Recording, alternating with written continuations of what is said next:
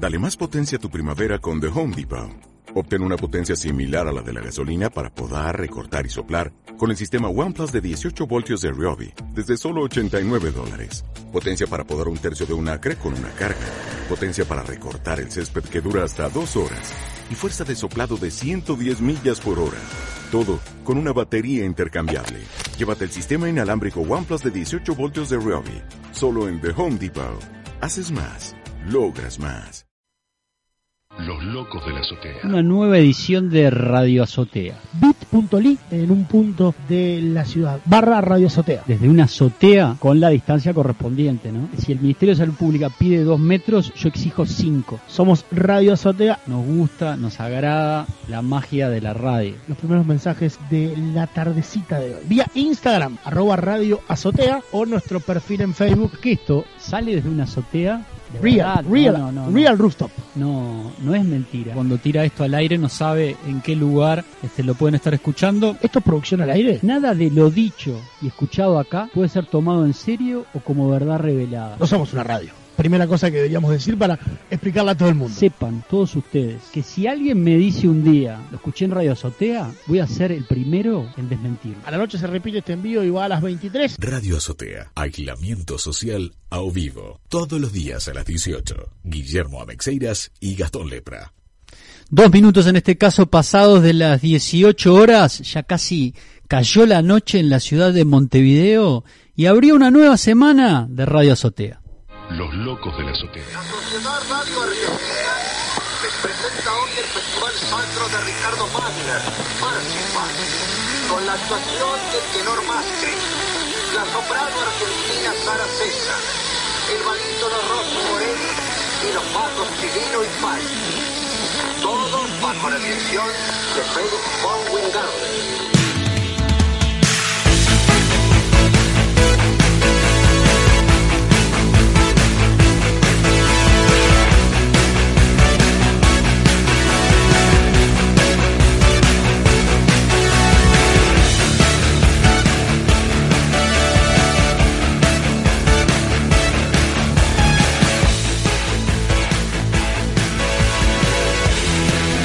Vamos a sacarnos el frío. ¡Dale! De este infierno todo lo que sé es que Dios y el diablo juegan a la vez. La que oficia como jueza es la suerte, nuestra suerte. Mientras se tiran los dados, queda el mundo congelado. Oh. Y si todo sale bien, nos pondremos a beber con la muerte. Nuestra muerte. Bueno, bueno, bueno, bueno, bueno, ya, ya, suficiente, suficiente. Demasiado, señora. Suficiente porque me voy a quedar sin voz y bueno, no es la idea porque hay que hacer un programa de radio que además Además, implica que entramos en la semana del programa 50 uff, de Radio Azotea. Si fuéramos un programa serio haríamos algún festejo un poco Ojo. más organizado. Ojo al tejo, diría el Kun Agüero en, su, en sus vivos de Twitch. Pero bueno, arranca una semana que ya tiene pactadas No lo descartes. varias entrevistas que nos llenan de emoción. Y de, nervios, y de nervios también, señora, señor, vecino, vecina. Estamos recagados. Es verdad. Pero bueno, 18 horas y 5 minutos. Meteorología dice que en estos momentos hay 11 grados y 10 de sensación térmica, pero la mi sensación térmica es un chijete que entra por la ventana por donde se introducen una serie de cables que de forma ilegal entran a mi casa y bueno, se distribuyen hacia un micrófono, un par de auriculares, un enchufe, pero la verdadera temperatura del exterior, la verdadera temperatura de la azotea, la tiene mi socio y amigo Gastón Lepra, que él sí permanece en la parte superior de esta vivienda ubicada en algún lugar de la ciudad. ¿Cómo está por ahí? Fresca de verdad, Guillermo. Debo decir, y hoy la pensé en varias Yo oportunidades de la jornada. No fuiste el único que me preguntó si Hoy es para hacerlo adentro. hoy era versión outdoor y por ahora, bajo aquella más, máxima de nos gusta, nos encanta la magia de la radio, por ahora sigo en la azotea de la vivienda que compartimos, que obviamente, y ya es un disparate o es una obviedad decirlo, no tiene un resto de sol ni a mi derecha, ni a mi izquierda, ni a mi frente, ni a mi espalda. No hay nada. ya. Tengo un vecino en el noveno piso del edificio de enfrente que resguardado en su ventanal me mira y yo pienso que estará diciendo ¿qué hace este loco en la azotea de su casa empuñando un micrófono? Obviamente no hay más nadie en ninguno de los balcones que puedan ver y son muchos. Se acabó todo, se acabó la gente que cantaba, se acabaron Todo. los aplausos, se acabó la pandemia, Bueno, se terminó la pandemia en Uruguay. si uno mira 18 de julio el sábado por la tarde, podría decir, y sobre todo por el tratamiento fotográfico que vimos, que le dieron algunos medios de comunicación y por alguna utilización política que se hizo además de la cuestión, podría decir que sí, pero claramente no, Guillermo, y seguimos en esa cuestión de cuidémonos porque esto está lejos de pasar, más en la jornada en la que tenemos un nuevo fallecimiento en la República Oriental del Uruguay y ya son 23 las víctimas del COVID-19, 63 años, una señora que estaba internada hace un tiempo en la sociedad española, por tanto estamos lejos de haberle ganado al COVID-19 y hay que seguir manteniendo ciertos protocolos, aguardando lo que uno espera. Y será dentro de mucho tiempo una vacuna para convivir como con tantas otras que convivimos pero que tienen su solución química y farmacológica. Sí, quizás, este, y no, no, no en aras de, de entrar en debate contigo, pero quizás hay que terminar con esa terminología que, que, que yo también la, la he usado, también le ganamos, no le ganamos, este, lo, lo derrotamos, no lo derrotamos, cómo vamos en la batalla, cuántos caídos tenemos, cuántos recuperados tenemos, este, qué eh, derrotas les infligimos, qué derrotas nos están infligiendo. ¿no? Quizás, este, bueno, por lo menos este, eh, eh, para mí esa terminología bélica, que no soy este, tampoco he estado exento a utilizarla en algún momento, quizás al, al aire lo he hecho o en alguna charla coloquial, ir dejándola de lado, ¿no? ir Estoy dejándola atrás. 100% de acuerdo y de hecho he dejado de hacerlo solamente que cuando planteamos si, si terminó, obviamente esto no terminó, pero en algún momento terminará, entonces ahí voy en sintonía en lo que vos decís y creo que no, que no va a terminar, solo que pasaremos a convivir y aparecerá otra cosa en la cual nos ocupará y nos ocuparemos y todo esto que ahora es una novedad pasará a ser parte de la nueva normalidad, Guillermo, la que atravesaremos día a día en la República Oriental del Uruguay y en el mundo entero, porque obviamente esto no solo es el Uruguay, sucede en todos los lados del planeta Tierra. Sí o sí, este programa es producto de Bueno. aislamiento y es producto de el encierro y entonces cuando ya estamos doblando el codo de los 50 programas ya nos empezamos a cuestionar ciertas cosas La pertinencia de, por ejemplo, es la primera que nos cuestionamos. y cosas que tienen que ver con el futuro, el futuro inmediato. Esta semana estamos con toda. Eso Claro, sí ahí está. podemos decir. Después, bueno, no se sabe, se verá. Ya el sábado bajamos de alguna forma la guardia. Este, no creímos necesario hacer el programa, por suerte, porque el sábado sí que estuvo jodido de tarde, ¿no? Bueno, pero a viste partir que de las es- 3, 4 de la tarde se, se complicó el clima, incluso llovió, de, de- de- cayó una garúa fina, pero una garúa al fin, este producto del frío ma- más, que nada, este lo que hubiera complicado bastante, este por lo menos en, en lo que nos pasa a nosotros, que somos una radio al aire libre. mucha pena me hubiese dado armar un programa con lo que eso implica. Y no y no es cuestión de de, de, de, batirnos el parche ni de pero da lo hacemos porque nos gusta pero también nos gusta hacerlo. Por tanto no es que, que, que vengo pongo los equipos y te tiro unos cables para abajo y decimos buenas tardes cantamos en este juego y pim pum pam suceden otras cosas antes porque de esa manera nos gusta hacerlo y no esperamos nada más que eso. Por tanto, cuando tomamos esa decisión, que en algún momento fue tipo, tal, lo hacemos, no lo hacemos, tal, lo hacemos igual, lo hacemos de esta manera, hasta que dijimos que no. Después, eh, me quedé con la doble, con la, con la doble sensación. Dije, mirá, cómo el clima eh, acompañó la decisión. Y después, viéndola del otro lado, porque para cada cosa pueden haber un sinfín de miradas, y de eso irá la semana, también de Radio Azotea, sin hacer spoiler, qué pena me hubiese dado armar una edición ampliada de fin de semana y que como nos pasó, porque muchas cosas han pasado en Radio Sotea, y cito la vez que charlábamos sobre autofrecuencia con Nico Molina, tener que rápidamente guardar todo adentro eh, de la mochila e irnos mojados y tristes hacia el piso de abajo para meternos en nuestras casas porque en un rato y en lo que hubiera sido la tarde de sábado hubiéramos tenido que guardar todo porque el agua no convive con Radio Sotea outdoor. La tarde de sábado trajo polémica, justamente la semana pasada hablábamos de eso y una de las polémicas que trajo es de quién es la responsabilidad de lo que sucedió el sábado a la tarde en 18 de julio, ¿no? Este, eh, eh, y, y, bueno, rápidamente el tema se politizó y pasó a ser de alguna forma el Frente Amplio promoviendo el, el, la muerte en masa de personas de Sí. un lado y del otro lado era bueno una iniciativa que había sido eh, parte de una recomendación del GACH el grupo cómo es grupo de acción este, científica honoraria Sí. es así acciones es, es la A Eh, los expertos, los científicos que trabajan con, con el gobierno, pero no sé exactamente. científico honorario es al final Sí, la grupo.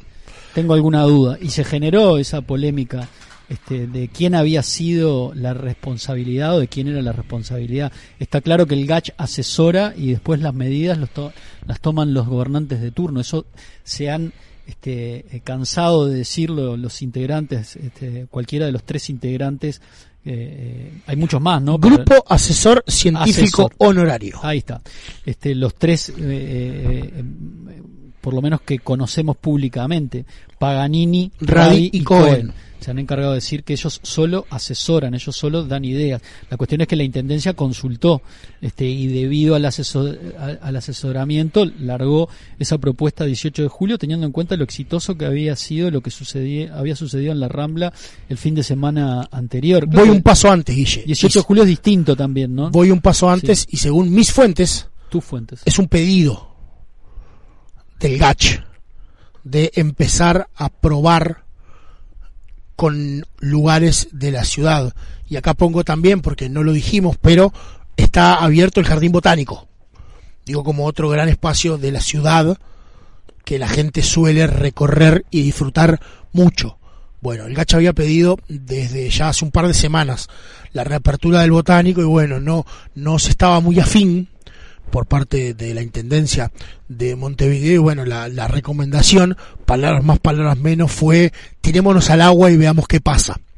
Con la experiencia de la Rambla, quedó claro que se podía hacer y entonces convivieron el fin de semana la reapertura del Jardín Botánico y lo de 18 de julio iba también a convivir lo de la Rambla, el clima, lo que pasa que no acompañó para Ayer domingo. la Rambla sin motores y sí para lo que vimos en 18 de julio. El tema es que, y como decías vos, apareció la política partidaria, porque voy a sacar a la política de este caso y voy a poner a la política partidaria. En este caso y aparecieron los señalamientos. Sí, de hecho el Partido Colorado este, lo institucionalizó, institucionalizó la protesta, ¿no? El CED, el Envió comité, un comunicado. el comité Ejecutivo Departamental del Partido Colorado, este, en esta, en esta época que está muy de moda el exhorto, exhortó a la Intendencia de Montevideo a que no repitiera la práctica del sábado en 18 de julio en ningún otro punto de la ciudad y mucho menos en La Mimosa, en nuestra principal avenida y La mimosa se le dice. ¿no? Bueno, se, se la conoce de esa manera, o al menos yo la conozco de esa manera. ¿La mimosa no era la, la reina de la teja? No, no, no. ¿Cuál era la mimosa La, de las murgas? la- la- la mimosa en realidad es un término que utilizó Eduardo Rigó para una retirada dedicada a- en 18 Era de obvio que tenía una relación con el carnaval. Claro, de Pero los, no hay una murga a la que se de los decía. patos cabreros, no, Ah. no, de los patos cabreros. La mimosa, si uno va muy atrás en el tiempo, es una de las maneras que se le decía a la nueva milonga. Pero es que tenía un montón de formas de decir, la murga murga es como la clásica, pero si entramos, por ejemplo, en Nacional, los bolsos, los tricos, eh, los del parque, bueno, si buscas allá, la mimosa era la milonga, pero hay que ir muy atrás. Me quedó la mimosa para 18 de julio, entonces como un posible apodo. ¿A dónde vas? A la mimosa. Bien. A ver cuántas Bueno, personas me entienden, ¿no? El el, el- el Ejecutivo Departamental del Partido Colorado, con Felipe Schipani a la cabeza, exhortó a la Intendencia, apuntalando ¿Y por fuerte qué no y- Sanguinetti? porque es porque es Montevideo, Ah, bien. no es el CEN, Bien, bien, bien, bien. es bien. Montevideo. Felipe Schipani tomó la derecha y obviamente todo esto viene atado Justo la derecha tomó, no, la izquierda no, no, a aquel pedido, no se le ocurrió a la izquierda. aquel pedido Ah, ya sé que es fácil el chiste, ¿no? Sí, sí, y, excelente. no y no me seguís el pie ni nada. Seguís de largo como diciendo, a este, a este boludo no lo escucho por las boludez que acaba de Lo que decir. pasa es que, viste, viste que hay chistes que se pueden seguir. Este terminaba ahí, o sea, no, no, no, no podía agregar un chiste más arriba de ese. Bien. Había dado en el blanco ese, ese chiste, el golpe ya estaba, o sea, lo demás era patearlo en el piso a Esquipani. Y además todo esto, de, por eso, porque decía política partidaria, viene todo agarrado de, en un momento pidieron cuarentena obligatoria, y ahora nos mandaron a todos a morir a 18. Porque hay que leerlo de esa manera, además, ¿no? Obvio. En no, un momento además en el que hemos visto y leído en redes sociales absolutamente de todo, ¿no? Venimos de, de 72, 48 horas en la que hemos leído de todo. Sí, qué lindo que, que la discusión solo fuera esta y no este, la discusión se diera a partir de lo que sucedió el, domin- el domingo, que no tenemos nada para No, aportar no hay mucho. sesudo ni seriamente.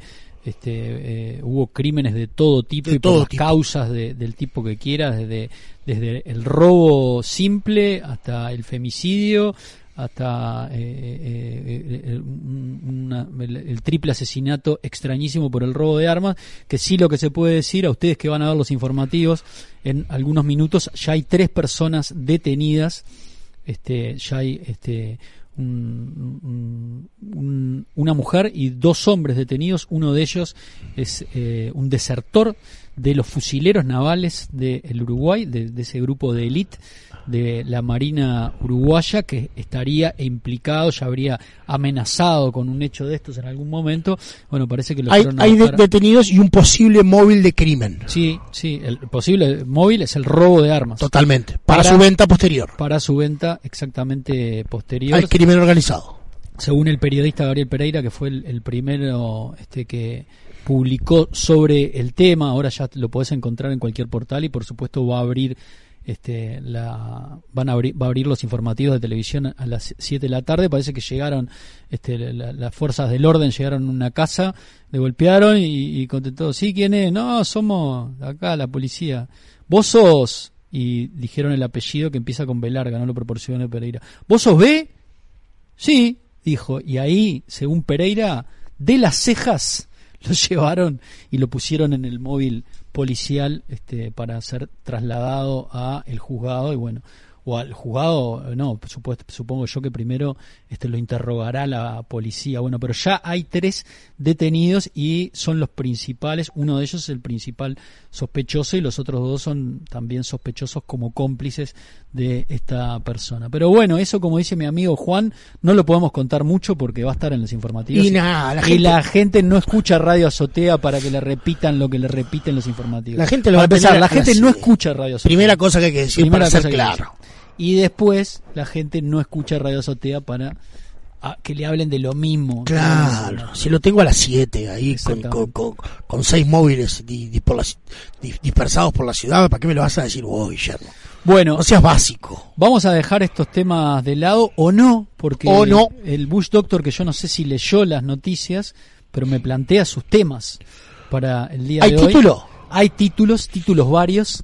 Este va a cerrar la el programa del día de hoy, luego una entrevista que ya le vamos a contar, una entrevista que nos tiene muy contentos. Contentos. Esperemos que, que se dé porque es por un medio de comunicación poco habitual para como las hacemos nosotros, pero bueno, ya les contamos quién es. El Bush Doctor, Rufo Martínez, dice que su tema es drogas ilegales y mafias, cannabis y narcotráfico. ¿Hay que legalizar la cocaína? Se pregunta. Apa. Sprint final, dos puntos. Y me parece que no leyó las noticias del día de hoy porque su sprint final es casi que en la línea, no sé, de Julio María Sanguinetti. Don Julio, ¿Se mayo puede- del 72. ¿Se puede decir en serio que los tupas se preparan para volver? No sé si es contrarrestando la visión de, este, de Sanguinetti que, que, que, este, ayer dijo que estos hechos le recordaban a el mayo del 72. Eso circuló en las redes con un gráfico, una foto, una captura con un gráfico. Este, después él amplió, ¿no? No se puede decir que estemos en ese momento, pero este, a él le hacía recordar eso, igual esto se parece más y ahí a Él- hablar lo- del tema de los Lo que pasa es no que él de un primer momento dice que no tiene nada que ver, pero lo dice. Me explico lo que, Claro, lo estoy diciendo. la mesa. El tipo dice, esto no tiene nada que ver, pero me recuerda a mayo del 72. Y es- Entonces no lo diga, maestro. En Sanguinetti ya sabemos que Y- no es un, eh, eh, es un político que no da puntadas sin hilo, ¿no? Claro. Ya lo sabemos. Y en estos tiempos que corren, rápidamente circuló esa foto con el graf entrecomillado con la cara de Julio María y su pañuelo de seda diciendo esto me recuerda a mayo del 72. No, y además mucha gente en redes sociales desesperada por confirmar una teoría de ese tipo, ¿no? Sí, escuché absolutamente de todo. Bueno, eso va a ser con el Bush Doctor que tira todos esos temas para el cierre del programa. Antes, entonces, después de algo que vamos a escuchar de música, vamos a hablar con Juan Casanova. Juan Casanova, cantante y compositor de la legendaria banda Los Traidores, una banda que, eh, este, como me pasó a mí, le debe haber pasado a muchos, es de esas bandas que cambian la vida de la gente este, y sus canciones transforman la vida de las personas. Yo sé que a ellos no les gusta mucho asumir ese rol, pero una vez que eh, un artista hace una obra, después cuando esa obra se emite y queda este, de uso público y de escucha en este caso porque son canciones, bueno, trasciende quizás lo que fueran las intenciones de el artista. Y si hay una banda que, aparte de mi generación, le cambió la vida y la manera de pensar, los traidores están está en ese grupo o está en ese sitial. Vamos a hablar con Juan Casanova porque ya lo hemos comentado más de una vez, se reeditó el segundo disco de Traidores o se editó por primera vez en plataformas digitales de manera oficial, se podía escuchar por YouTube, por supuesto, pero bueno, ahora está de, eh, en una excelente calidad para lo que son los medios digitales. Estoy Con la salvedad que siempre hacemos de que una cosa es escuchar las cosas en YouTube que sube Gastón Lepra a su canal como lo tiene él y como lo pudo subir a una reedición oficial en una plataforma digital como la obra merece y como fue concebida. Claro, tiene, tienen, en muchos casos tienen una mezcla especial para las plataformas digitales, cosa que genera polémica también, ¿no? Pero bueno, en excelentísima calidad ya se puede escuchar hace un par de semanas atrás, fue anunciado además aquí en Radio Azotea, en cualquier parte del mundo. El segundo disco de Los Traidores que causó mucha polémica en su momento. Después vamos a hablar de eso, pero también con Juan Casanova vamos a hablar de, de, de- de su presente, de en qué está Juan Casanova. Siempre es lindo escucharlo a Juan Casanova y poder tener la chance de, charlar con él. Y este, una de las cosas que, eh, en las cuales anda es en una, en, en- en una parcería musical junto a Luciano Superviel, su colega y amigo, y Lucía Torrón, este, que están grabando canciones los tres juntos este, en el proyecto solista de Lucía Torrón, que además tiene el proyecto junto a su padre, que se llama Dos, junto a su padre Andrés Torrón, pero ha empezado a editar temas en solitario con la sociedad de Luciano Superviel y del propio Juan Casanova. Así que, este, en vez de empezar por el pasado y escuchando traidores, que lo vamos a hacer también en el día de hoy, vamos a escuchar algo de lo último, de lo más nuevo en lo que está Juan como artista. Esto se llama Pósima, Lucía Torrón entonces, Luciano Superviel y Juan Casanova.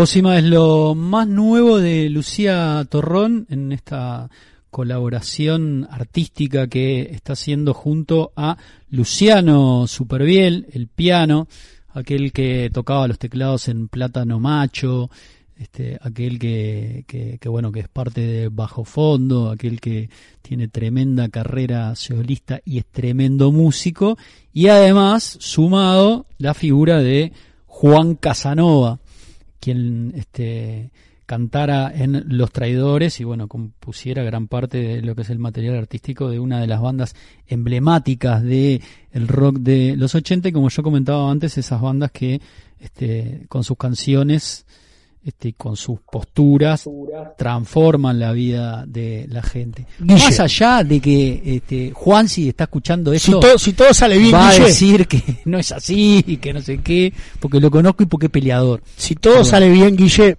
podés saludar a Juan Casanova porque eh, Bueno, nos está escuchando. Yo le cuento a la gente que Guille va a dejar en este momento sus auriculares y su micrófono y va a pasar a un novedoso sistema de comunicación que hemos implementado para poder, desde la azotea de nuestra casa, algo lluviosa, debo decir, pero por suerte ha amainado cuando pasan 30 minutos de las 6 de la tarde del primer día del mes de junio, poder charlar con Juan Casanova, todo tuyo, Guille. ¿Cómo estás, Juan? Juan? ¿Estás bien, querido? ¿Todo bien? Todo bien, por suerte. ¿Qué- Wow, qué en medio de toda esta locura, ¿eh? Sí, totalmente. Igual me da, me da mucha alegría hablar con hablar vos. con vos. Comentábamos algunas cosas. cosas recién que la excusa para llamarte tenía que ver con traidores, pero arrancamos por el presente, porque veníamos escuchando lo que están haciendo junto a Lucía Torrón y Luciano Superviel, la canción que editaron en plataformas digitales en el mes de abril, a principios del mes de abril, pócima. Así que quiero arrancar por ahí. Vamos a arrancar por hoy. Después vamos a hablar de, de la Bueno. Lo más importante es el hoy, ¿o no? Bueno, exactamente, sí, con Luciano Superviel hace mucho tiempo que somos una, un dúo compositivo, ¿viste? Y a partir de lo que fue toda la experiencia con enlaces, este, que una de las ideas era eh, no solo eh, hacer una especie de intercambio generacional, sino de apoyar jóvenes artistas, de ahí eh, que, que nosotros con Lucía Torrón, por ejemplo, y, y que Sebastián Teisera trabajara con este con, con el Fede Morosini de Julián y la gente. Este, entonces, bueno, andando en ese camino con Luciano, estamos trabajando no solo con Lucía, sino con ganas, bueno, ahora con, todo este parate, con esta situación que estamos viviendo, este, nos hemos visto impedidos de trabajar, pero nuestra idea es seguir produciendo gente joven, ¿viste? Y haciendo crossovers, eh, integrando todo lo posible, ¿viste? Porque ya estamos en una, en una edad ambos, este, Luciano es mucho más joven que yo, pero, pero en un momento de nuestras carreras en que estamos como para pasar nue- nue- nue- nuestra experiencia y tratar de, bueno, contagiar a otras personas, ayudar este, a una nueva generación de músicos a lograr expresarse. ¿Y cuál es tu rol entonces ahí? En este caso específico, ¿no? En el caso de esta canción que escuchábamos de Pósima o del otro tema que editaron junto a Lucía, que no me acuerdo del nombre. El, estanque. ahí está. Este, ¿Cuál, es- bueno, cuál es tu rol ahí? Eh, yo por lo general hago lo, lo que es mi parte, este, que es trabajar en las melodías y las letras. Este, pero además, yo que sé, hacemos de todo, porque Luciano hace las bases, este, invitamos a algún que otro amigo a cantar, eh, a cantar a, a algún instrumento, por lo general Gaby Casacubertas siempre nos acompaña, Luis Angelero, una gran figura este, actual eh, y joven, este, Sí, que toca con que- Alfonsina, es parte de la banda de Alfonsina y fue parte de Boomerang, ¿no? y- sí, claro, Boomerang y labura, este, produce a gran nivel, o sea, de hecho es nuestro ingeniero, eh, es una persona en quien confiamos y un gran talento, este, hay toda una generación nueva de gente en la que nos gusta, nos complace, este, depositar nuestra, nuestra experiencia y a su vez, este, tener un aprendizaje sobre lo que está sucediendo ahora, ¿viste? O sea, para continuar nutriéndose y seguir cambiando. Eh, desde la época de los traidores, o sea, nosotros nunca hicimos un disco igual y siempre con- incorporamos otras personas, hicimos experimentos, yo que sé, la vida, es eh, la música es algo que en nuestro, en mi caso se, se vive, en el caso de Luciano también, nosotros, yo que sé, el caso de Sebastián Teixeira, eh, tanta gente que vive para la música y este y bueno eh, eh, como te digo nos- yo en la actualidad estoy eh, tratando de retomar todo el trabajo compositivo a la vez que preocupado y tratando de buscar soluciones porque eh, qué tal si esto de, de hacer cosas por streaming es la nueva modalidad en la cual vamos a tener que expresarnos los artistas cómo haces para monetizar eso es decir cómo la gente va a pagar su entrada en un, en un país que es muy complejo culturalmente porque es difícil teniendo tanto acceso a, cosas gratuitas y que todos los músicos están exponiendo lo suyo, este, si esta es una nueva manera de, porque quién sabe cuándo se pueda volver a tocar en vivo, entonces, bueno, estoy tratando de generar eh, soluciones, viste, con productores, con otros músicos, amigos, este, una, una alternativa eh, y en la que estamos trabajando fuertemente es este eh, generar una plataforma eh, con enlaces, con el concepto de enlaces, tratar de, de- unificar este no solo músicos, sino para generar trabajo, este, sino también otros aspectos del arte que se han visto afectados, porque hay una enorme necesidad de trabajar para, para los artistas en todas sus expresiones este, a nivel nacional. Y eso ¿Y a es vos, muy eh, preocupante. A vos en lo personal te agarró este con un espectáculo, ¿no? O, o- o yo me quedé muy en el con pasado. Luciano, no, nosotros con Luciano además teníamos varios shows porque este que ya teníamos pactados que, que obviamente tuvimos que suspender dada la situación, este pero en realidad yo estoy tendiendo a no trabajar, este, a no, a no tocar, este, pero de todos modos eh, es muy preocupante la situación de la gente que vive de, tocar, este, y de todos los, los trabajos relacionados, eh, todos conocemos este, o hemos escuchado sobre los técnicos, bueno, mismo los productores, o sea, es una situación muy compleja para todos. Entonces, ya te digo, estoy tratando de encontrar, eh, muchos estamos tratando de trabajar, de- de encontrar una, una manera de este, poder tocar eh, más allá del vivo, que eso no depende de nosotros y quién sabe cuándo se dé, si es que vuelve a haber shows, es toda una incertidumbre. Ah, va a ver, estamos, va a ver. estamos, sí, sí, bueno, en algún momento, quién sabe. Esperemos, esperemos. Este, claro, pero entonces, en este momento hay muchos músicos nacionales que eh, desde, desde un principio se, se volcaron en las redes a, a dar su...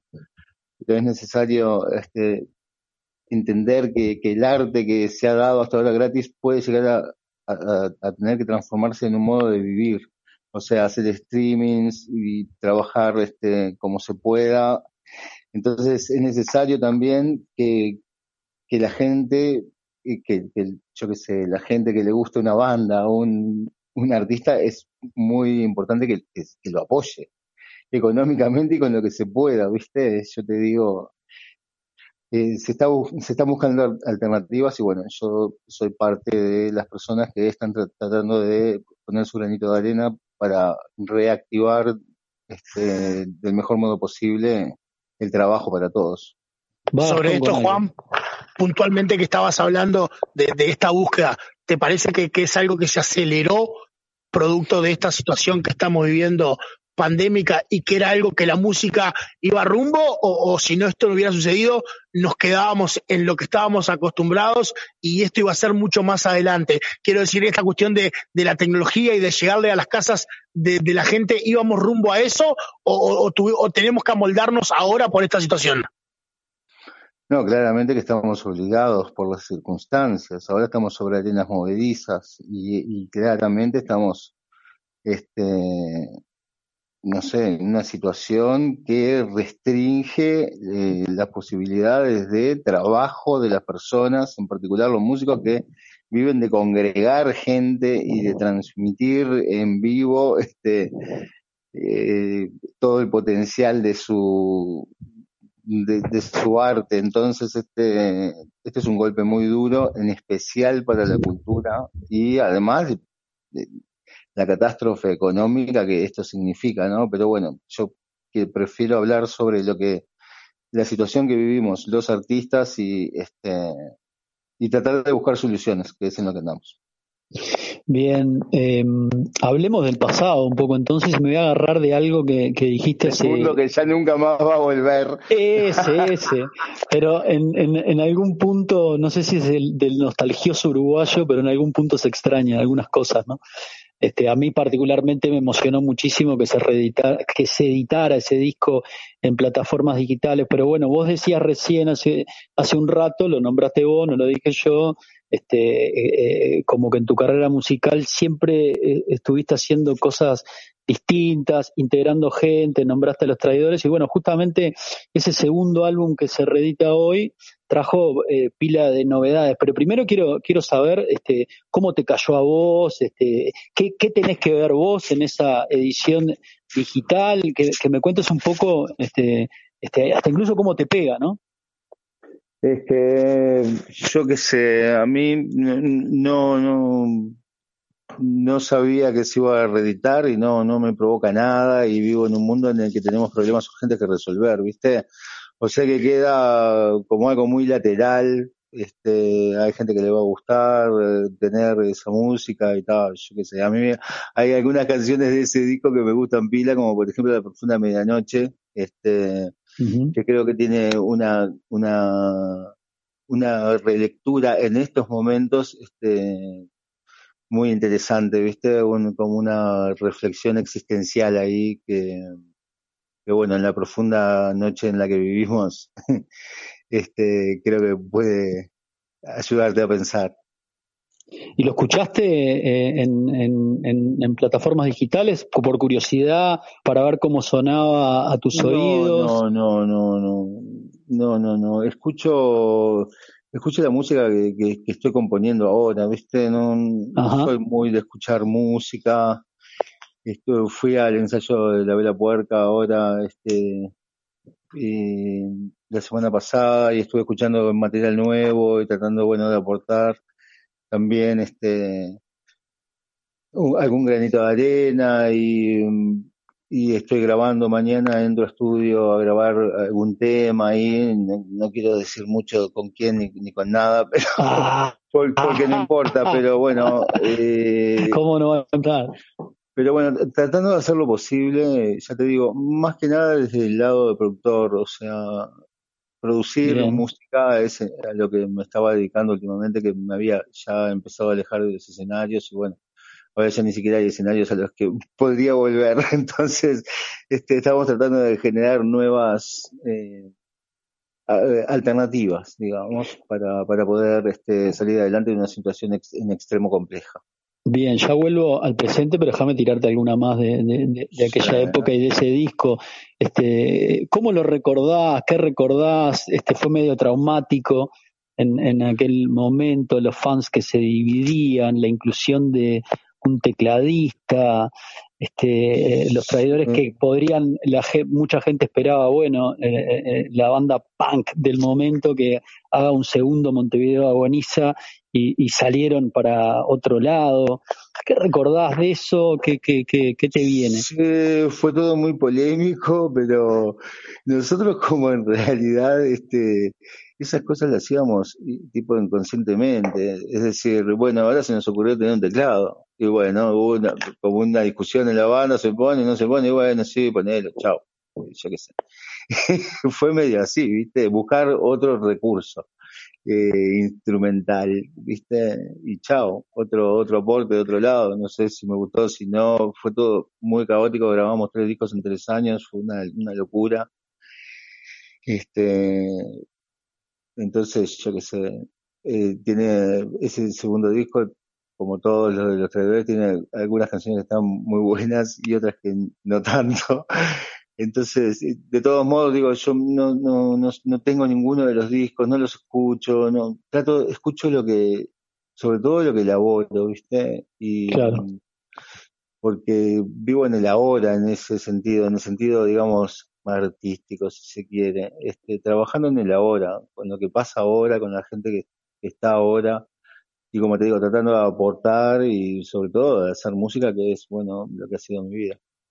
Igual, este, eh, eh, más allá de que, que no tiene nada que ver contigo y con, con tu presente, pero sos consciente de que eh, eh, son discos que dejaron en, en cierta gente dejaron una huella, ¿no? Y una marca, Ah, sí, sí, y son recordados claro. con cariño y, y transformaron algunas vidas, Por etcétera, supuesto. etcétera.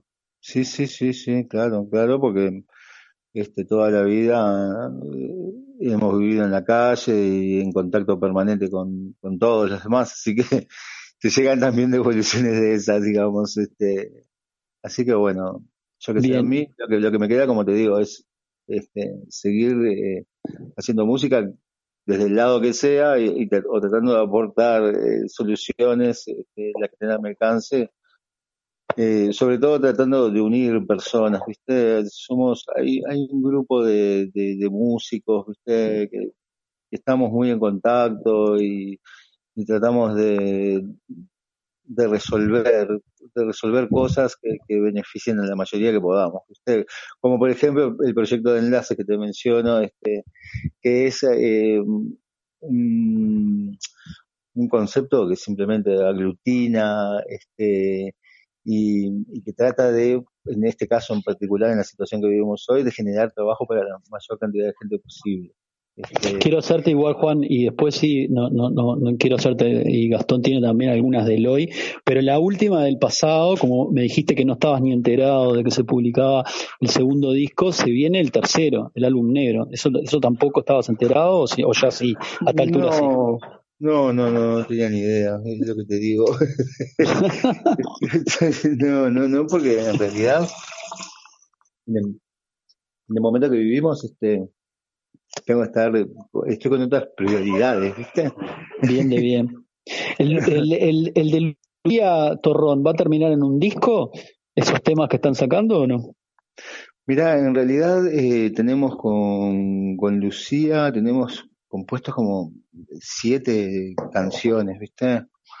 Este, pero la idea de ese concepto del, disco ya no, existe más. O sea, lo que estamos haciendo es sacar contenido audiovisual de ser posible. Por ejemplo, Pósima tuvo que salir sin, el video correspondiente, que, que lo va a hacer Pablo Banchero, este, porque la música de Pósima surge de, de la música que estaba haciendo este Luciano para para el documental criollo, este y, y, y entonces este eso hizo que, que se nos afectara, pero la idea es sacar jingles, o sea, singles. Singles. Chao. Singles, si alguien te llama, capaz que también. No, también. Este, pero, pero bueno, esa es la idea. No, no hay el concepto de un disco, ¿viste? Además, como te digo, estamos buscando y tratando de trabajar con otras personas y, y sobre todo ayudar a artistas nuevos a, para que tengan otra este, exposición, si se quiere, ¿viste? en esta cuestión, Juan, de mirar al, presente y hacia adelante, Juan, y en este momento que estamos viviendo es en el que todo, todos el que más o el que menos hemos visto alterado en nuestro día. ¿Te ha sido más complejo? ¿Te ha sido más favorable? Digo, hablo del compositor, al tipo que, que busca, encuentra, arregla o colabora con las melodías. ¿Cómo, ¿Cómo ha sido el día a día en esta época en cuarentenado o, o, con menos contacto, vos que es un tipo de siempre estar rodeado de amigos y, y, de compartir. ¿Cómo, ¿Cómo te la has arreglado para, para tirar versos, para encontrar melodías? Ah, no, eh, a ese respecto me fue muy fácil porque eh, tengo una rabia tremenda. O sea, incluso, imagínate cómo será que me dio ganas de salir a tocar de vuelta. ¡Vamos! ¿Entendés? Así nomás, tengo mucha rabia, por eso mañana voy a grabar un tema y este y, y por ejemplo, eh, eh, todo este periodo ha sido, por ejemplo, para la Vela Porca muy, este, muy prolífico, porque a algunas personas sí, claro que les ha funcionado para componer la vela. Tuvo la desgracia de tener suspendida toda la gira que iban a hacer este año. Y, pero bueno, se pusieron a componer y están, este, componiendo a buen nivel y, o sea que no se vio afectado en ese sentido. La creatividad en, en momentos extremos, como pasaba allá en nuestra generación, este, también es un caldo de cultivo para las ideas creativas y para y, y la rabia es un buen este, acicate siempre. Para bueno, nosotros nosotros bromeamos con Guille que esta charla y todas las que hemos tenido desde nuestra azotea no hubiese existido sin este en esta circunstancia de pandemia, por tanto, en cierto punto va a haber con el paso del tiempo y, y, y, en este tono que estamos conversando, cosas que le vamos a poder agradecer si es que hubiera alguna y en el tono que estamos charlando al COVID-19 porque algo nos va a dejar. Sí, mucha rabia. Y cuál me, interesa, y, y, ya para, para cerrar, este, una lectura, ¿no? De esa rabia, este, de, de dónde sale y de, de qué viene. Cuando, cuando pensás en esta situación global, no hablemos solo de Uruguay, ¿qué, qué es lo que se te viene a la mente? Y que no tenemos ninguna gana de que nos estén este, ordenando o sugiriendo meternos presos en nuestras casas para arrancar. Además hay un estallido tremendo en muchas partes, yo que sé, no sé, todo muy, este, muy siniestro, o sea, que se te impongan medidas, viste, es, coartan la libertad, viste, yo que sé, no sé, es un momento muy complejo. Agradecido soy yo, les mando un abrazo enorme, amigos queridos. Y bueno, vamos a seguir, vamos a esperar a ver esa, eh, por, eh, a ver qué sale de esa grabación misteriosa que tenés mañana. Ahí Espero va. enterarme en algún momento. Te enterarás, te, te pasaré como siempre hago cada vez que terminamos según laburo.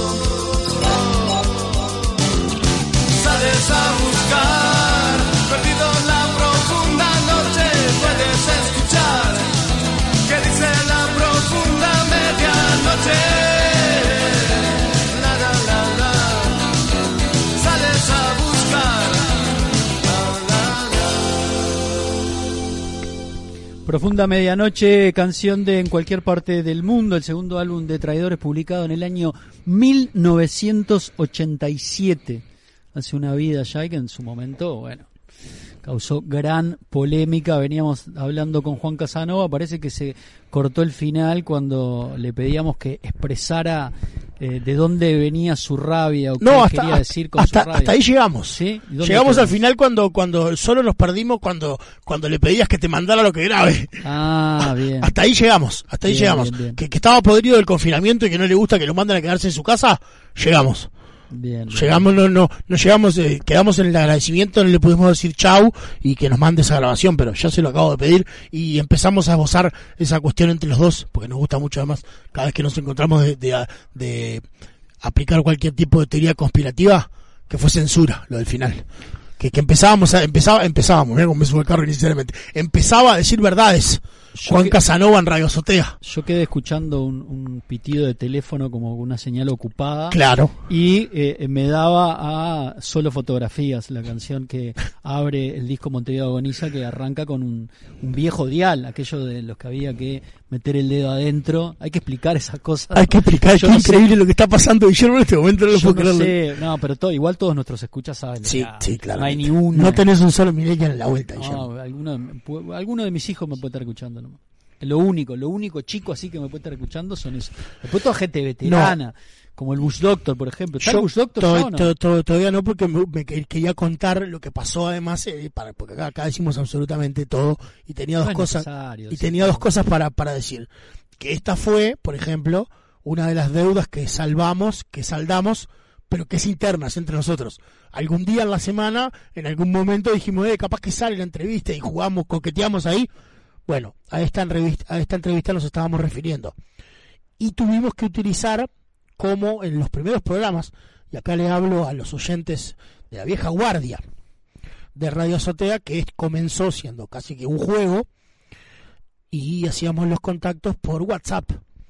Y se complicaba con el eco, y era bastante... Hasta que alguien dijo, usen Sumo, agarren Hangout. Y ahí, bueno, nos encaminamos y llegamos al programa número 49, que es el de hoy. Y hoy volvemos a la utilización de WhatsApp, pero cableado. Por eso es que Guillermo tuvo que, y yo sa- salimos del auricular y el micrófono que tenemos en este momento, como en todos los programas, hacia nuestros teléfonos. Y en mi teléfono, que yo tengo dos acá, uno para poder hablar y otro para conectar la consola, en un momento quedó como que las cuatro llamadas estaban reconectando. O sea, la tuya, Guille, la mía, la que va a la consola y la de Juan. Por eso era que vos escuchabas los pip pip, como que las llamadas estaban eh, desconectadas entre sí. Y era mucho más complejo reconectar cuatro llamadas de nuevo y solo nos quedaba despedir a Juan, lo cual hice hace instantes. Y nada, eh, un placer Bueno, muy bien. escucharlo siempre a Juan Casanova, mientras ahora sí aguardamos por nuestro Bush Doctor. ¿Qué, qué, qué- qué sucede últimamente con el Bush Doctor? Está escuchando otra cosa. Hay que avisarle. Está en otro programa. Está, eh, aparte, eh, yo me estoy desayunando porque justo dejé la tele prendida, o la prendí a propósito para agarrar el comienzo del informativo, que yo pensé que empezaba a las 7, pero el 12 empieza a 6 y media de la tarde. Eh, ah, últimamente hay unas ediciones especiales que arrancan antes. Ah, arrancan 6 y media ya con Aldo, a la, a- a- Sí, Aldo Silva a la cabeza. El día de hoy es bastante particular y Aldo hace rato que está al aire, dado los ulti, las últimas noticias a propósito de los tres asesinatos en el Cerro y los Marines. Pero normalmente empiezan antes los informativos, seis y media con todo esto de, de COVID.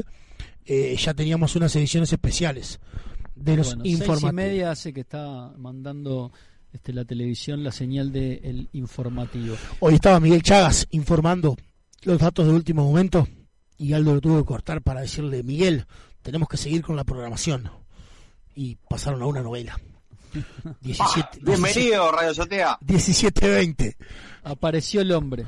Eh, Guille, tengo que cortarte porque tenemos que seguir la programación de Radio Azotea, que en este caso es el Bush Doctor desde Maldonado. ¿Qué dice Juan José? ¿Cómo va? Pero, ¿cómo están, amigazos? Que venía escuchando atentamente. Este, un ídolo de la juventud, ¿no? Totalmente, eh, Juan Casanova.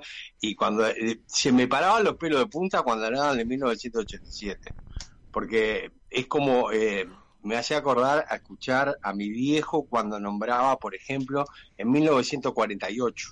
¿no? que me parecía de una lejanía realmente impresionante, ¿no? y hoy realmente hablar del 87, ¿no? Este, tener tan frescas algunos, algunos recuerdos es, es impresionante. yo en un momento temí y pregunté si podía volver al presente y se me dijo desde abajo, Rufo, tengo una más, tengo una más del pasado. Ah, Y estaba ahí. ¿Pero qué pasó? Y estaba ahí. sacaron Y estaba ahí. Y estaba ahí, y ¿No? estaba ahí, y estaba ahí, y no lo movías, y no lo movías. Y la emoción, imagínate que nos embarga hace días. Desde que, encanta. supi- desde No, que supimos totalmente. de la reedición. Cuando empezamos a barajar la posibilidad. demasiado de hablar de, de- de nosotros mismos. Vamos a tema, vos, ¿ya? No, demasiado, demasiado queda solo- raconto de cómo fue y que lo que sentimos y no, eso eso no, eso no es año 1987. En 1987 no estábamos hablando todo el tiempo de qué sentíamos. Vamos arriba. Bueno, antes de meterlo de cabeza, ¿no? me queda una personal. Vos ¡No! ¡Te dijo que no! Censuraste el tema de los. Te, te- como pan que eras en ese momento, dice, te jodió que pusieran sintetizadores. Ya lo dijo en Radio No. Sotea esto. escu- Estás No. escuchando Carve, mi Rufo. No. Ah, bueno. Me encantó, me encantó en su momento el quiere, madre, me encantó, vos. Me encantó siempre alineado este con lo que hacían, incondicional. Incondicional. En su momento, en su momento muchos de los incondicionales este, detestaron a la banda, muchos que se sentían más punk que los propios punk detestaron el camino que habían tocado. Incluso estuve investigando algunas cosas, pero ya no daba para meterse en, eh, a, a polemizar, porque además quedó claro este, por- eh, eh, eh, que Juan no le interesa No está ni hablar ahí. del No está ni ahí. tema. Para nada. Está ni ¿Y ahí. ¿Para qué meterlo en polémicas Claro, que, como decís vos, claro. Rufo, parecen de la época de nuestros abuelos, Sí. prácticamente? Entonces, pero buscando e investigando, porque, porque a mí me gusta eh, leer sobre, intentar encontrar cosas sobre lo que voy a hablar, encontré algunos fragmentos que están publicados del libro que publicó, para ser redundante, Tabaré Couto, que se llama La Era del Cassette. Este, que son este, el subtítulo es Escritos de Rock Uruguayo de 1985 a 1995, donde hay algunas entrevistas a Víctor este, de la época, después de haber editado el disco, y en esa etapa muy conflictiva de los traidores, donde, donde se produce además después del tercero la primera separación, totalmente arrepentido de haber utilizado teclados, nos dejamos Ah, llevar, nos dejamos llevar por nuestro manager del momento, a mí me pasaron por arriba, tenemos Ay. que volver a ser este, lo que fuimos, etcétera, etcétera. No sé si hablas con Víctor ahora, si te, te dirá lo mismo, está bueno, este, además la gente tiene que cambiar y está bien que así lo haga. Pero bueno, eran polémicas que quedó claro que a Juan no le interesaban tratar, y bueno, hay, que, y hay que respetarlo, ¿no? Sí, no, no sé si Este- tanto, no, creo que no le interesa el, su pasado, no sé si esa polémica puntual. Está mirando hacia adelante y se lo vio muy preocupado por la situación de, de sus colegas y la suya personal. Y me quedo con esa al Claro, final. Estoy con Nos ira. quedamos y- sin saber si existen hoy los traidores o no existen, por ejemplo. No, no existe, No existen. no existe. Para mí No existen, claro. Pero puede volver a existir pasado mañana. Víctor. Víctor tiene como un proyecto personal. Víctor, tiene, Víctor Creo está que me lo, pasaste, Sí, sí. me lo pasaste vos, Rufo, en algún momento. Es verdad. Este, y Juan, este, lo que están haciendo con Lucía Torrón, el- lo que están haciendo los tres, Lucía Sí. Torrón, Luciano Superviel y Juan, está buenísimo. Está buenísimo. No sé si le prestaron atención. Yo le presté atención. Todas las capas de sonido Eso. que tiene ese tema llamado Poción, que hasta que no le mete los scratches, es un tema que Cerati hubiera envidiado. Eh, confieso que lo escuché con el sonidito del teléfono nomás y tal, no me causó esa sensación. Pero Bueno, no, eso, es, eso, es lo, eso es lo que pasa. Te digo yo que soy un tipo que escuché toda mi vida AM y con un auricular solo. Cuando este tipo de cosas te la pones con los dos auriculares y, y le prestas el 100% de la atención, Ah, cada vez que la escuchás le encontrás cada vez más cosas. Ahora, si vas en el bondi con un auricular solo o lo escuchás con el sonido del, del parlante del teléfono mientras cocinás, te perdés un montón de cosas.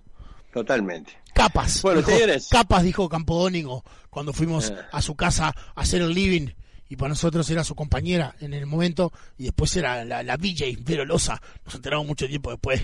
Con Guillermo ese día, me acuerdo. Capas. El- una de las bandas más punk uruguayas sin el sonido punk. Y con esa... O la termino o la empiezo. Bien.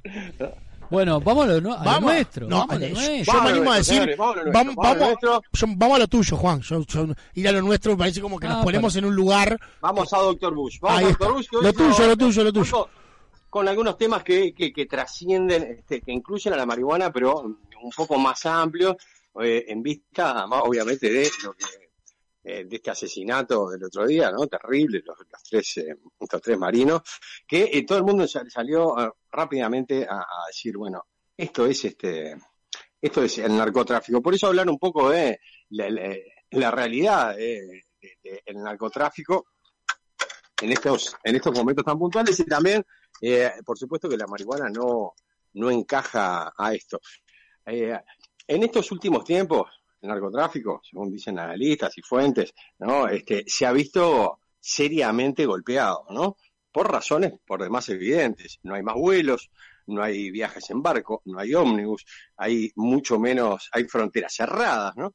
Todo eso ha, llevado a que eh, el sector del narcotráfico, si lo podemos poner de alguna manera, eh, también ha sentido.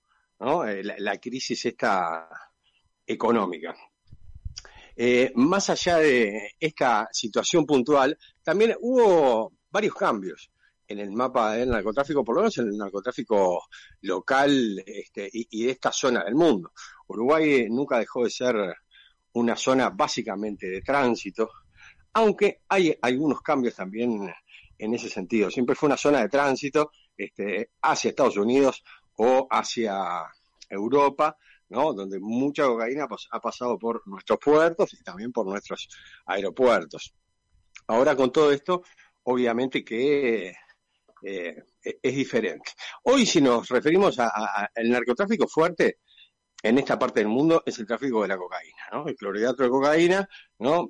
Sustancia de exportación de Sudamérica para el mundo entero, no se produce en otra zona que no sea Sudamérica, tenemos la exclusividad en ese sentido, y siempre una mano eh, lava la otra, ¿no? Porque como si este atentado fue el narcotráfico, y alguien ponía hoy por ahí un tuit, bueno, todos aquellos que se horrorizan, ¿eh? con razón, pero consumieron cocaína en las últimas dos semanas, de alguna manera, ¿no? Darío, Deberían sentirse Darío Klein. como interpelados o tocados. Darío Klein estaba en Son esa el motor de esa industria. Darío Klein iba en ese rumbo. Bueno, eh, lo respeto mucho a Darío Klein, lo vi en su trabajo en CNN el otro día, un informe que estaba realmente muy bien, porque no hay que perder que cuando se, de vista, nunca, que cuando se habla de narcotráfico, eh, se habla de consumidores, se habla de ciudadanos, se habla de el vecino, el, el- el compañero de trabajo, el familiar, más allá de los usos problemáticos o no que hagan de las sustancias, ¿no? Este, entonces siempre parecen como los más malos de, la película y sin duda lo son, son los que llegan a, a la violencia, al extremo y demás, pero tienen una base social, en definitiva, atrás, que son los que lo sustenta, ¿no? Eh, el que compra al menudeo, sin el menudeo, todo esto no, no existiría, o sea, eh, de manera no, no declarada, pero tiene una base social amplísima en el mundo, que lleva incluso además a el abuso en algunas situaciones de usuarios que tienen, pueden tener este eh, puestos claves y demás, ¿no? Y acá creo que la pregunta eh, eh, interesante para plantear en Uruguay, un país donde se legalizó la marihuana, que trajo también algunas variantes en el narcotráfico. A partir de hace no mucho, a partir del año 2010 aproximadamente, irrumpe en el mundo, eh, o por lo menos en el mercado latinoamericano, una nueva droga, ¿no? Una droga que no se conocía y que es muy costosa, que son los cogollos. No puede decir, bueno, pero los cogollos es marihuana, existe eh, desde hace muchísimo tiempo más, pero no es exactamente así. Eh, en los cogollos de marihuana, al tener eh, mejor, otra es otra calidad de marihuana, es como comparar, a ver, eh, el vino suelto más berreta con un embotellado de la cuenca del Duero en España, ¿no? O sea, hablamos de otro, así como como irrumpió el mercado de la cerveza artesanal en el mercado de la cerveza y marcó un quiebre con ma- mayores precios y llevando a consumidores eh, hacia ese lado, cuando aparecieron eh, la marihuana en cogollos sin prensar, mucho más sabrosa, con más cantidad de, de THC también, con otro coloque y demás, interrumpe en el mundo del narcotráfico, narcotráfico una nueva droga. Una nueva droga que eh, eh, en el tráfico internacional cotiza en Sudamérica quizás a la par que la cocaína, ¿no? Con precios este, más cercanos a la cocaína que al ladrillo de marihuana tradicional. ¿No?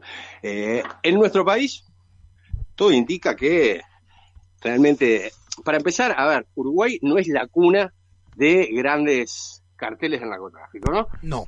Sí, sí de un tiempo a esta parte y en esta variante que, que, que, que todos vemos sostenida, hemos se ha cambiado esa cuestión de ser únicamente de tránsito para también pasar a ser base de operaciones.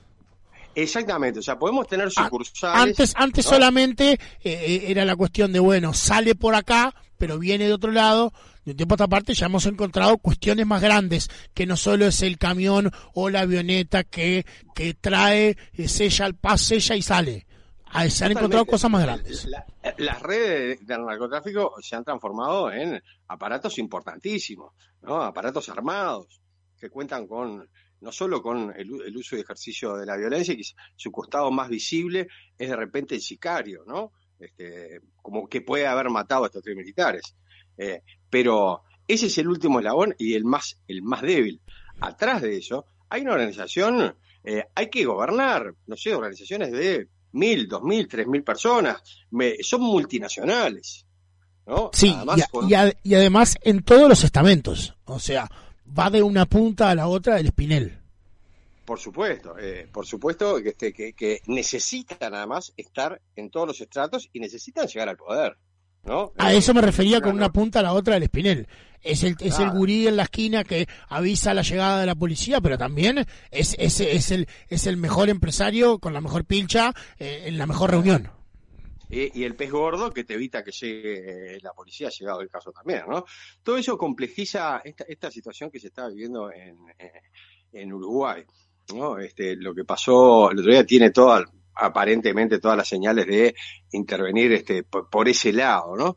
sí, la, la, hipótesis más fuerte que se maneja al momento es un desertor de la Marina a por las armas que estaban en ese lugar para vendérselas al narcotráfico. Sí, sí, eh, eso escuché la información la parte de la teoría, creo que todavía se puede, eh, podemos tirar todo tipo de teorías conspirativas. Claro. Porque y lo que, eh, y lo que dijo el gobierno está siendo muy, muy cauto en dar sus propias teorías, lo cual parece razonable. Y lo que dice la fiscal es no descarto absolutamente nada y plantea que es muy complejo el panorama que encontraron cuando llegaron por la mañana. Está hablando Jorge Washington. A ese lugar en el cerro. Está hablando Jorge Washington en este momento. A ver, vos transmitinos. Dice, una de las cosas, en esa teoría creo que falla el hecho que dejaron justamente armas. Si van a robar, armas, dejaron armas largas, dejaron cartuchos, dejaron este, cartucheras llenas de balas, dejaron chalecos y dejaron las armas largas. Entonces, eh, yo estoy más con la teoría de, un mensaje, ¿no? Este, en menos de 24 horas, un auto pasó a los tiros por un puesto, puesto fronterizo, ¿no? Hace un mes se tiró una bomba frente a la brigada de narcóticos. Menos. ¿no? Menos todavía. Yo creo que pasa por algún tipo de mensaje que seguramente el destinatario lo está entendiendo y lo está entendiendo de manera muy clara, por lo menos le llegó el mensaje. Yo digo que después vaya a actuar eh, en consecuencia. Lo cual nos lleva a, quizás eh, eh, la teoría más arriesgada de todo esto es, hay una realidad, Uruguay desde que legalizó el uso del cannabis, el tráfico de cannabis bajó de manera escandalosa, escandalosa. Incluso de, de, una, en una escala muy pequeña, Uruguay pasó a ser proveedor, quizás, de algún país vecino en cuanto a cogollos, esta nueva variedad, como decíamos, de, marihuana, ¿no? Cambiando, marcando un, quiebre hasta este momento donde Uruguay era un país únicamente consumidor.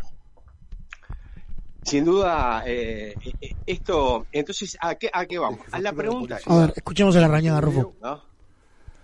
A ver, la, Con la importantísima colaboración de eh, la fiscal Mirta eh, Morales,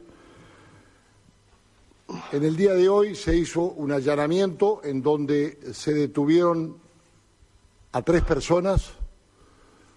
Por ahora nada eh, nuevo. Uno de los cuales es un ex integrante de la Infantería de Marina que fue cesado eh, en el mes de marzo y que había entrado en el año 2014. Y, y seguramente en el día de mañana van a estar eh, eh, prestando declaración ante eh, la fiscal eh, Mirta Morales para dar cuenta de sus responsabilidades. Queremos decir también que de los allanamientos realizados se encontraron eh, tres cargadores de pistola 9 milímetros GLO, Glo. y una pistola eh, GLO eh, numerada No que por puede razones decir Glo, eh, de la investigación y para Es preservar Glo. eh, no voy a decir eh, este, exactamente, más allá de que tenemos una definición concreta sobre ese tema, pero queremos que se dé traslado a, a la Fiscalía eh, correspondiente. Eh, queremos agradecer y destacar el trabajo del comisario mayor Antonio da Silva de Hechos Complejos, al comisario Robert eh, La Rosa de Zona 4 Rufo se hace un café mientras y tanto, del ¿no? comisario general José Azambulla. Está- está- Me da la impresión que sí. O le está dando a las milanesas. No, pico una tirita de sábado, estoy mal, me da. han encontrado eh, pruebas Es muy eh, temprano. No, está No bien. seguramente Es- van a es- es de trasladar fiambre, en el de día de mañana a Fiscalía de indudable importancia para procurar la dilucidación de este caso, órbita que por supuesto corresponde a la órbita de la, de la Fiscalía y del Poder Judicial. Eh, las investigaciones van a seguir eh, continuando y quiero ser claro, en el Uruguay eh, no van a ganar la- las bandas criminales, sino el Estado de Derecho. Y sepan eh, que seremos implacables eh, con los responsables. Eh, es por esto que me siento eh, contento, orgulloso eh, de haber trabajado y de estar trabajando con, con- con la policía. Este tipo de Anoche no nos retiramos a las 10 de la noche de, de eh, Y la parte hechos política. complejos, Claro, eh, eh, luego de eh, conversar ser implacables, con el estar contento, Antonio no, no da es la, y con, la- y con la- su la gente, información que necesitamos. eh, No, pero, eh, a ver, pero creo que es un mensaje que mucha gente necesita. el director, Eh, puede ser. Capaz que yo no. Entonces, eh, por Ahí eso va. Hablo desde Ahí el va. Hoy lugar. hemos estado eh, también eh, trabajando Yo le- le- y, le- eh, sacaría Para empezar la familia, con, ¿no? Para eh, empezar la No, familia. sí, el sí, fiscal de está bien, está bien, está bien, está bien. con, eh, me, me da, eh, me- la me- le- fiscal le, quiero del sacar, caso en mi caso me para pasa, ¿no? también conversar sobre Hay que sacarle épica a esas cosas. y Se murieron, saber no, que de la asesinaron a tres colaboración personas entre ayer. Fiscalía Entonces, y el si vos te sentís contento de la rañaga, seguramente se van No, a no, obtener no, los no es mejores para resultados saberlo de cara a las respuestas que el país precisa en la lucha eh, contra eh, la delincuencia. La delincuencia, y no Es utilizo la palabra. quería declarar en el día ¿La de palabra? hoy. No, vamos a, a- a profundizar este, en estos temas porque ustedes tienen que comprender eh, que no podemos afectar la investigación del caso, no podemos interferir en la misma. Tenemos muchos detalles se sale de la vaina. ¿eh? eh, que seguramente van a ser vertidos mañana en la investigación eh, para el debido esclarecimiento de, eh, de este hecho que eh, eh, al, al poco tiempo de haberse lamentablemente concretado, creo que tenemos pistas fundamentales para determinar esas responsabilidades. Muchísimas gracias. Y se levanta y sin preguntas se va de la conferencia el ministro del Interior, Jorge Washington Larrañaga. Jorge Washington Larrañaga Fraga. Ojo que en la jornada de ayer eh, lo que hizo el presidente, y quizás no escuché el arranque, haya sido lo mismo, digo por lo de las preguntas, ayer el presidente hizo una declaración, Exactamente. que quizás hoy también haya sido lo del ministro del Interior, que ya de antemano se sabe que no va a aceptar preguntas. No fue Sí, una dijo, conferencia ni una rueda de prensa. información, no sé qué, tengo, tengo fruta, pero no la voy a dar, lo cual Sí, parece muy correcto. Ahora está hablando de manera informal con algunos medios, pero obviamente off the record. Off the record, esa, Sí. que, le, esa que le gusta Se mucho al- respeta. al de la vieja guardia. Claro, si respetan Sí. a los periodistas que están tratando de obtener información. Acá lo, eh, eh, eh, lo interesante sería dar realmente con la persona que dio la orden, ¿no? Porque tiene toda la pinta de eh, estas personas que cometieron los asesinatos ¿Cómo de estar ¿Cómo, cómo, cómo- mandatadas por alguien, ¿no? ¿Cómo, cómo llegas a, a esa conclusión? No digo que no, pero capaz que no, capaz que es un, un, un, un conjunto de criminales dentro de los cuales hay un desertor de la Armada y es la teoría esa, y simplemente Sí, organizó y dijo, vamos a robar, acá Perdón. que están, perdón, perdón que Pero pará, pará, pará, pará. Termino el razonamiento, no. Pero es que Vamos- partí de una falacia. No, no parto de una Sí, falacia. partí de una falacia. Bueno, me dejás terminar y Sí. después me decís si es una falacia o no, que quiero terminar el razonamiento. Ah, De repente fue, sabemos que ahí hay armas, están en la mano, a estos tres los conozco, este, ya sé quiénes son, eh, eh, me, me formé con ellos, con alguno de ellos, no sé qué, vamos, los vigilamos un poco y entramos y nos llevamos las armas y las vendemos. Capaz que es eso nomás, capaz que no hay este, una mano extra que les dio la orden y les pagó, o sí, ¿no? No sé, yo qué sé. Eso se sabrá en el transcurso. A ver, ¿qué falacia dije? Que dijo ¿Qué la- mentira dije? No, ah, pará un poco, no te enojes conmigo. El ministro del Interior Sí.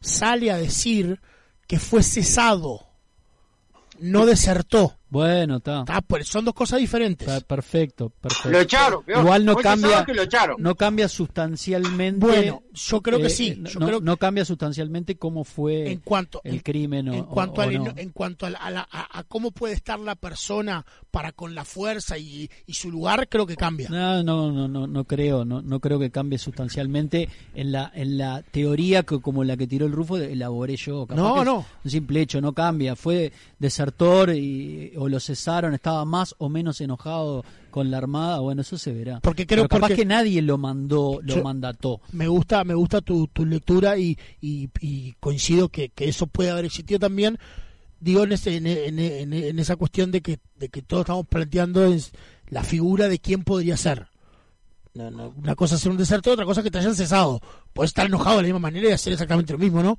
no no no cambia la cosa pero no es lo sea, mismo Lo, lo que es claro es que No, es el está hombre bien, no que es lo mismo, seguramente tenía la información.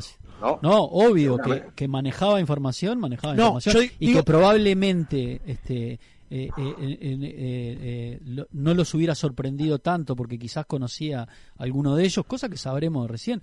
Puede ser también, capaz que conocía incluso alguno de ellos y por eso llegó más fácil. Y por- Ah, mirá quién es, Gastoncito, oh, ¿qué hace? Oh, te, eh, después que te echaron, no sé, yo qué sé, andás a ver, vaya uno a saber. Eso, Estamos todos a, mí me, fruta. a mí me da más- mucho más sensación de algo eh, organizado, con un dinero ya de por medio, por lo menos con un comprador o alguien que dio la orden, a que se estuvieran juntos tomando un vino y dijera, mirá, vamos a robar y a matar a, a tres milicos que están solos. Se me hace más la primera, pero, Pero bueno, el tiempo que- dirá, ojalá que realmente el tiempo diga, ¿no? Capaz Eh, que cómo se llega, el- el- cómo se llega a todo esto. capaz que el matarlos también fue una circunstancia no este planificada, sino lo, la- lo planificado fue el robo y bueno, y después se complicó sos vos o soy yo. se complicó Yo qué sé, no, no No, lo sabemos. En la cabeza, Lo- lo para mí tiene una pinta de ejecución, así yo lo, realmente me yo lo- parece yo lo que quería decir es que me parece que el, lo único, el único dato nuevo que me quedó a mí al menos de lo que no sabíamos hasta la aparición de la rañaga frente a las cámaras es que esta persona detenida fue cesada y no desertó de, de- de- de la Marina. Después todo lo que dijo es lo que ya sabíamos. Que ahora le pone el carácter oficial y no es un tuit de un periodista, está bien, pero y en, y en ese tren de la comunicación oficial, dije que hable la justicia. ¿Qué, qué tiene que salir a decir lo que ya más o menos todo el mundo está diciendo? Porque además no, no fue que vino a enderezar la noticia que venía chanfleada. No, que no, lo sabemos se- hasta los muertos de Radio Cetea. Claro, imagínate. Es lo mismo que dijimos nosotros en el arranque, viene a decirlo, y después estoy con Guille, sí, acá en esta cuestión, y después le pone la segunda parte esa de la épica. Estamos contentísimos con lo que logramos. Bueno, no sería una cosa por la cual estar contento, Jorge. Pará, pará, pará. Si vos tenés indicios y arrestás a un tipo, ¿no decís que no es para estar contento? No, yo lo que digo, lo que digo, eh, eh, no nos, a, ¿Eh? mí no- a mí particularmente no me interesa si saber si el ministro está contento o no está Claro. contento. Bueno, Porque ah, es- A mí es no me va, pero yo soy un insensible, Rufo. Ah. Vos, vos sos un Bien, tipo con mucho más corazón que yo. Rufo, es como, es como cuando vos terminás de pagar el peaje y decís, pa, me dijo buenas tardes. Y es lo normal, yo qué sé, que, que el ministro... No, le al- pagan por decirte buenas tardes. que el, perdón, que, el que ministro se alegre de que su subordinado haga su trabajo. No, eh, yo creo que el dato que no estamos consignando cuando A Gastón dice no hay nada nuevo, Sí. señoras y señores. A ver. Porque primero se hablaba de Glock. Ahora se, arma de un- se habla de un nuevo tipo de arma. No. La Glock. Ya, ya te, podrás imaginar, te podrás imaginar que ya lo puse y ya las redes sociales hablan de Glow. El término Glow ya aparece La Glow. en la búsqueda de Twitty.